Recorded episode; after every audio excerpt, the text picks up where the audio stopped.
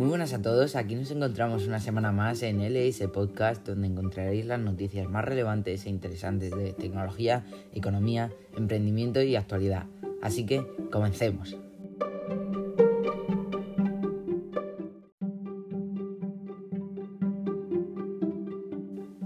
Episodio 2 de LS Podcast. Hoy traemos noticias muy interesantes y al final, para los interesados, haremos un breve resumen de las bases del podcast, horarios, días de lanzamiento, temporalidad, etc. Ahora sí que sí, comencemos con este segundo episodio, en el que nada más y nada menos nos iremos hasta el espacio para contaros esta primera noticia, y es que el lanzamiento de la misión Acción 1 ha sido todo un éxito. Muchos a lo mejor os preguntaréis cuál es esta misión, ya que el nombre no viene a ser sencillo de recordar, por eso aquí un breve recordatorio. La misión Acción 1 ha sido la primera misión tripulada que ha mandado una empresa privada hasta la Estación Espacial Internacional.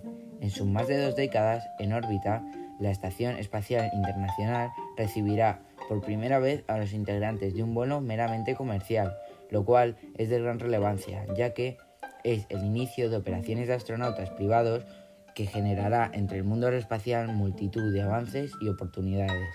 Como muchos os imaginaréis, esta empresa era SpaceX, fundada y dirigida por Elon Musk. Hablando de él, vamos a la segunda noticia. Y es que Tesla, otra de las empresas de Elon, oficialmente ha anunciado la primera casa Tesla. Esta compañía de Musk ha llegado a un acuerdo con el constructor de viviendas Alset y Home para equipar a una comunidad nueva construida en Texas, Estados Unidos. Estas contarían con paneles solares, cargadores de vehículos eléctricos y power walls todos ellos diseñados y fabricados por Tesla.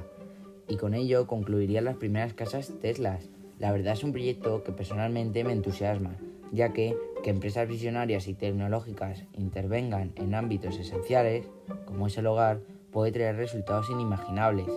Y a un lado del multimillonario sudafricano, pasamos con Apple.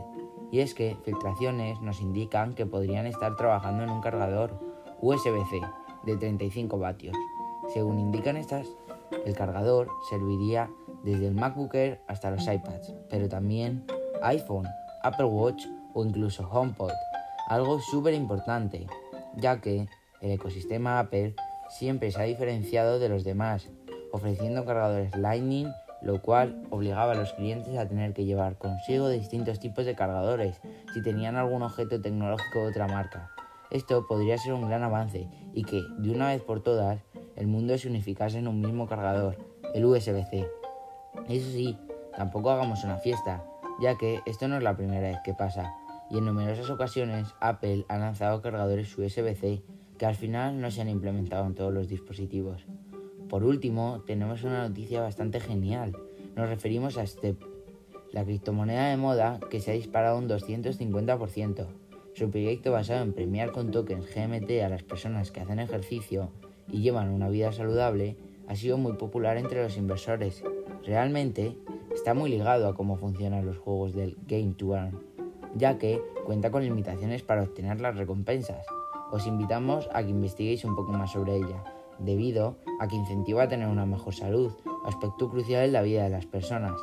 Si es verdad que para conseguir estos beneficios primero debes de comprar un NFT y demás pasos, por lo que no es solo todo lo que reluce pero puede ser curioso, por ello seguiremos repasándolo en siguientes episodios. Y ya para enlazar con el mundo blockchain, nos vamos a ir al comportamiento de la bolsa en estos últimos días. Y seguimos con caídas, el SP500 ha bajado un 1,3%, Dow Jones un 0,2%, Apple 2,6%, Bitcoin un 8% y Tesla un 6%. El IBEX 35 en España sí que se ha mantenido bien, incluso ha tenido una tendencia alcista, subiendo un 0,86%. Sin embargo, una tendencia bajista en bolsa reina en los mercados actualmente, y eso es innegable. Ahora, sección de recomendaciones. Hoy toca hablar de un libro llamado La semana laboral de 4 horas. Algunos seguro que ya lo conocéis, pero creo que es esencial recomendarlo, ya que cambia tu forma de pensar y personalmente fue el que me impulsó y motivó a lanzar este podcast. Espero que disfrutéis leyéndole. Y como os avisé con anterioridad, en este episodio os informaré un poco de algunas características de LS Podcast. En primer lugar, el contenido.